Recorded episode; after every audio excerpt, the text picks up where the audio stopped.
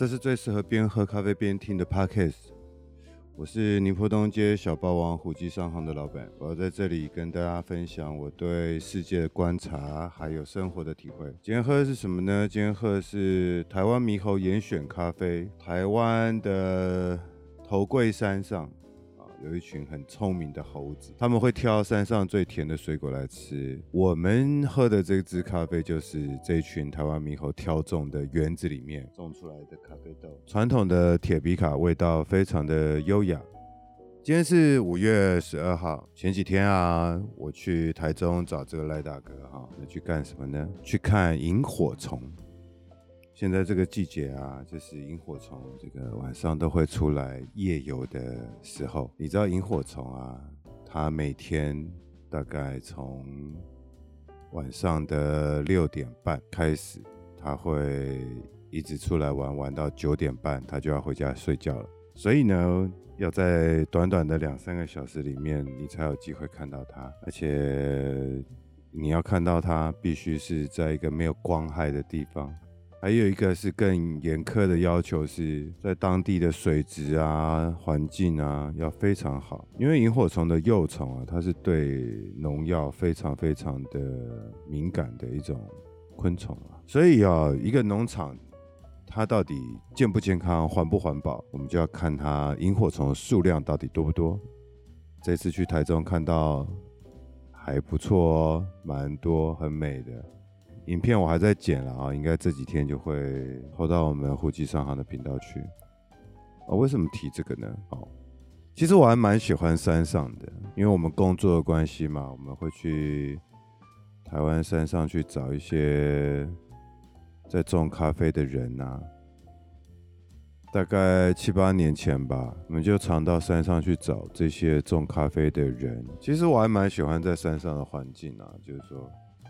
空气很好啊，非常安静啊，嗯，人们的步调很慢。那在七八年前呢，我们在阿里山上吧，那是一个我最喜欢最喜欢的地方。为什么呢？因为当时哈，在我去的那个农场啊，他们是完全没有电话的讯号的。那我们一次上山大概就要花四到五天的时间，只能在山上。好好的跟当地的动物相处，然后好好观察当地的植物，然后烤烤肉啊，聊聊天这样子。第一天会觉得很好，因为都没有人打扰。第二天觉得还可以，但通常到了第二天晚上就会有一点点焦虑，就会担心啊，台北到底电力好不好啊？或者是有没有发生什么奇怪的事啊？或者是反正就是那时候你就会想要跟外界联络了啦。我的极限大概就是两个晚上。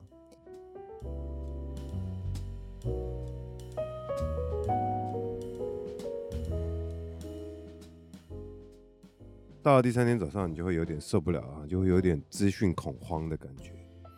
好像不知道店里发生什么事啊，好像已经世界都不要你的那种感觉，然后你就会花大概二十到三十分钟，要开车哦，去到附近的小杂货店。啊，小杂货店呢，那边是唯一有讯号的地方。那在那个时候，你就会觉得，哦，原来可以跟外界联络，是一件这么幸福的事情啊。24 twice. She's on the phone, but she's staying on Wilshire Boulevard. Old dreams dying hard. He wants you to return his love. Breathing in the dark, weightless, working hard. He wants you to return his love.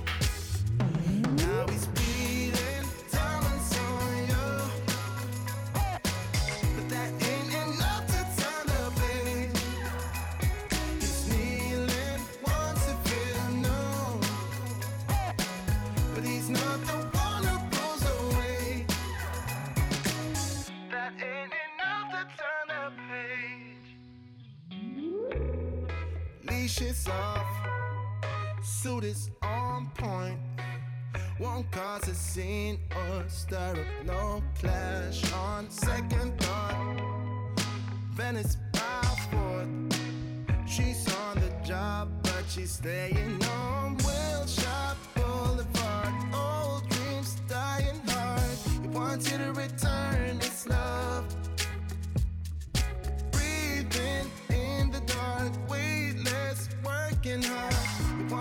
return his love. Now he's beating diamonds on you. But that ain't enough. 这是七八年前了哈，但基本上现在山上都已经有讯号，而且速度还特别快啊，因为可能用的人比较少吧。啊，为什么讲到这个呢？因为前两天我看一个新闻啊，彰化干井里民啊，向新的地主抗议说，住家附近装设基地台恐怕影响身体健康，所以呢，三大电信业者哈、就干脆直接把讯号都断了，让他们回到没有网络的时代，手机完全不能用。就像我刚刚讲的嘛，哈，其实我们现在的人呐、啊。你的手机大概两天没讯号，你就会很受不了了。好像每个人都有这个网络成瘾症嘛，啊让你戒断两天你就受不了，感觉啊。我觉得这电信业者也算蛮聪明的啦，就是说如果你抗议，那我们就先停看看，看大家反应怎么样啊。结果没有几天啊，那个黎明就受不了了，希望这个基地台赶快回来。哈哈，这件事情让我觉得有趣的地方哈，嗯，不是在于他们就是自己糗到自己了哈，那可能是另外一个部分啊，是让我比较有点感觉的啦哈，这待会再讲好了哈。我因为看了这新闻啊，我就去这个 NCC 查了一下，就是说基地台的这个电磁波到底会不会致癌呢？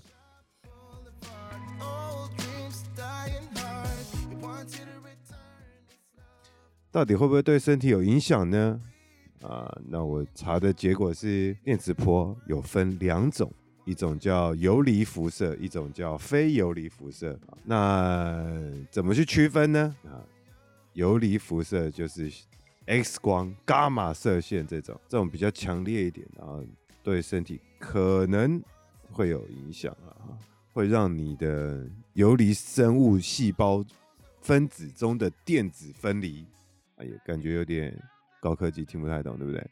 反正就是它是一个频率比较强的，然后可能对身体有影响了哈。哦，反正非游离辐射有分两种了哈，一种是有热的，有一种是有热效应的，一种是没有的啊。有有热效应就是会让你感觉温度升高啊，就是有光啊，红外线这种有热效应啊。无热效应的话就没有没有不会产生热能的哈。就像行动通信基地台发射的电磁波，这不是我们讲的哦，这个是 NCC 讲。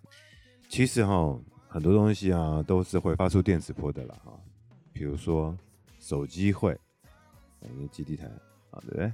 电脑也会，所以你都不用电脑吗？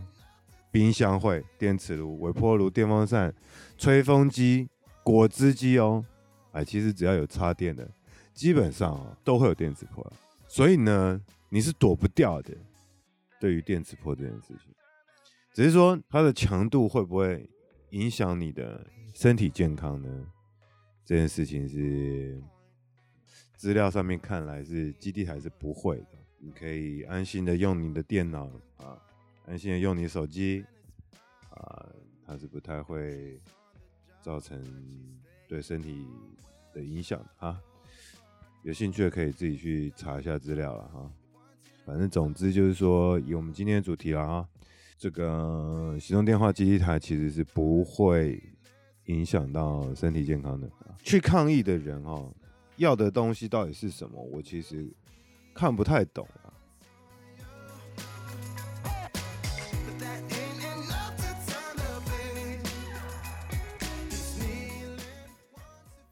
我本来看到这个新闻，我是觉得还蛮好笑的啦，就是。你今天来抗议，然后过两天你自己又反悔啊？要又要基地台重新启动，这样就是很 NG，对不对？让我特别想要拿出来讲的事情哈，反而不是说这个能不能上网、有没有手机讯号这件事情到底对我们重不重要啊？当然，以现在这个时代来说，网络跟我们是息息相关的啦。每一个人啦，很难很难不去使用到网络啊。你要平常要传个 line 啊啊。然后你也可以想一想，你已经多久没有拨电拨打电话号码？是不是都用语音讯息比较多啊？透过网络传递资料嘛？啊，让我特别想要拿出来讲的事情哈，反而不是说网络对我们目前人类到底有多重要了啊，反而是他们希望要恢复基地台的这个里民大会啊，有两个选项。第一个方案是，所有的基地台都要撤出干井里，到时候就完全不用上网，不用打电话，没有 Line，没有 YouTube，没有 IG，没有脸书，没有 Podcast，手机就单机使用啊，可以拍照啊，然后对外通讯呢，只能拨打室内电话，你的生活会非常不方便。这是方案一。第二方案是让我觉得非常。不可思议的方案。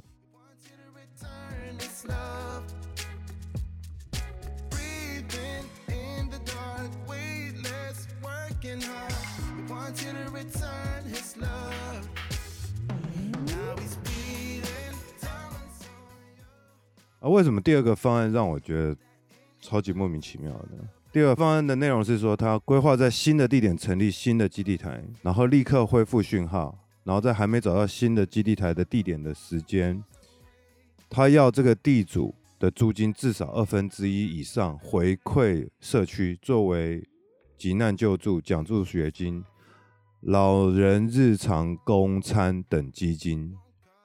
我觉得这个真的是超靠背的，这个是什么烂方案？我不知道是谁提出来的，为什么有办法讲出这种话呢？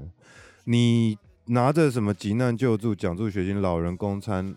来做打劫的事实吗？到底是谁需要网络啊？这个真的是太莫名其妙。我我不懂为什么会有办法提出这样的方案，这真的是烂到爆了。你为什么可以拿着急难救助这种冠冕堂皇的理由来实施这种像抢劫一般的行为呢？你他妈你是廖天丁看太多了是不是？你劫富济贫吗？地主他。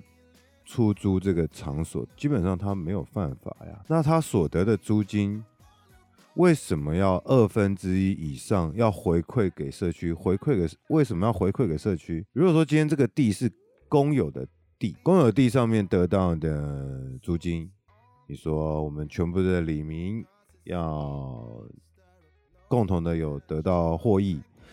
这个也许还说得过去，但是这块地是私人的，我实在很看不惯这种想法。就是说，为什么大家好像觉得有资源的人就应该要掏出来跟大家 share 呢？我没有办法理解这样的逻辑了。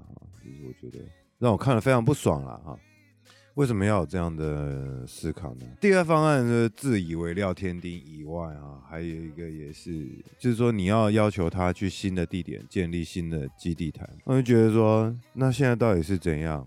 你你基地台只要不设在你家就可以了，不管说这个基地台实际上到底会不会影响到身体健康还是什么，你完全不管，我没有办法理解，就是说。大家不是说台湾最美风景是人吗？他们到底在干嘛？哦，真的，我看了觉得非常非常非常的生气了。我觉得你这这个这个真的是太不可理喻。如果我是这个地主的话，我是绝对不会答应这种莫名其妙的要求了。而且为什么是你们李明去投票决定，然后就要地主把钱掏出来？我觉得，干，我真的没办法理解为什么台湾人是这样。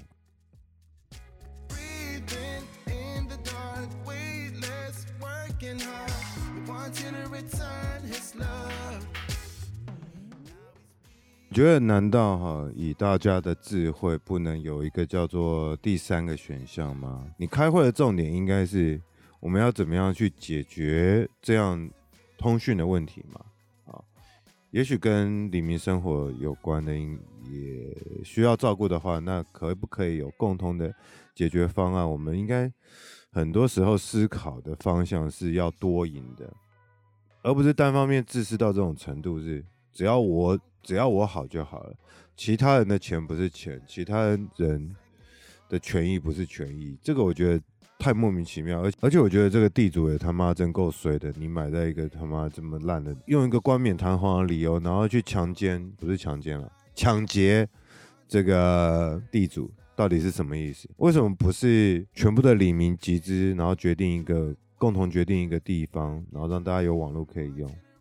那出租给电信业者的这个费用，然后拨作李明来使用，这样是不是大家也有网络可以用？然后李明也可以得到照顾，是不是这样才是一个比较好的解决方案呢？所以我觉得啊，有时候我们解决问题呢，应该要有智慧，智商不高没有关系，但是要有智慧，尤其是我觉得里长呢，应该是一个协调或带领的角色了。刚刚那个方案二，我是觉得根本连提都不应该提啊，是不是？如果说是这种方案一跟方案二这两个烂选项，然后你们还需要花时间去投票的话，我觉得真的太浪费生命了。那不然你就很简单嘛，你就全部人都选方案一，地主你也不用租给电信业者，你也不要获利。那大家也不要有网络，大家就回到原始时代，然后看看这个过了五十年、一百年之后，是不是这个村村子就变成长寿村了？好吧，我觉得很多时候思考事情啊，是应该要多个面向的啊。我觉得不应该是凡事只看着自己的好处啊，有时候应该要替其他人着想。是不是创造多赢呢，才能让这个世界变得更美好吧？这是我的思考。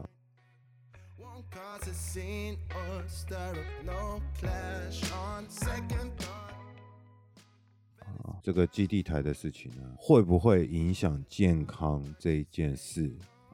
目前的资料看来是不会了啊。当然，如果大家有疑虑，也是我觉得也是可以理解的。只是说我没有办法认同这种你去抢劫地主的这种事情，然后用一个关怀老人啊、照顾社区的这种大帽子。反观啊，我们在屏东的这个车城乡保利村啊，有一个叫竹社部落，他们的里民啊，等了三十年，终于。终于，他们的基地台在八月份要启用了啊，所以居民呢说，通话当天会热闹的庆祝，这样子不是很好吗？我觉得，那因为这个保利村呢、车城乡的保利村呢、他们其实只有十户人家了哈，将近一百个人而已，所以其实他们一直在争取说。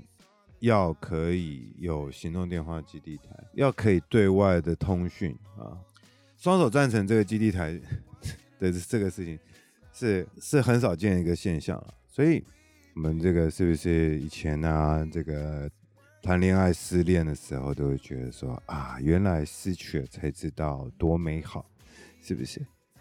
我们应该要身在福中要知福，好吧？当你享受了这个网络的便利的时候啊，你还是需要付出代价的。没有一件事情是这么理所当然应该存在的哈。你有人享受，就一定是有人付出。那当然，如果你要享受，你也得要愿意付出才可以，好吧？所以希望这个彰化和美的这个会议啊。可以再重新思考一下，聪明一点啊，提出一个好一点的方案啊，最好是所有的人都能愉快满意，好吧？不然这件事情呢，啊，会被很多人笑很久的。OK，不要再有他妈的什么廖天定心态了啊，认为这个劫富济贫吗？还是什么的啊？公平正义是。必须要的，嗯，不啰嗦了，拜拜。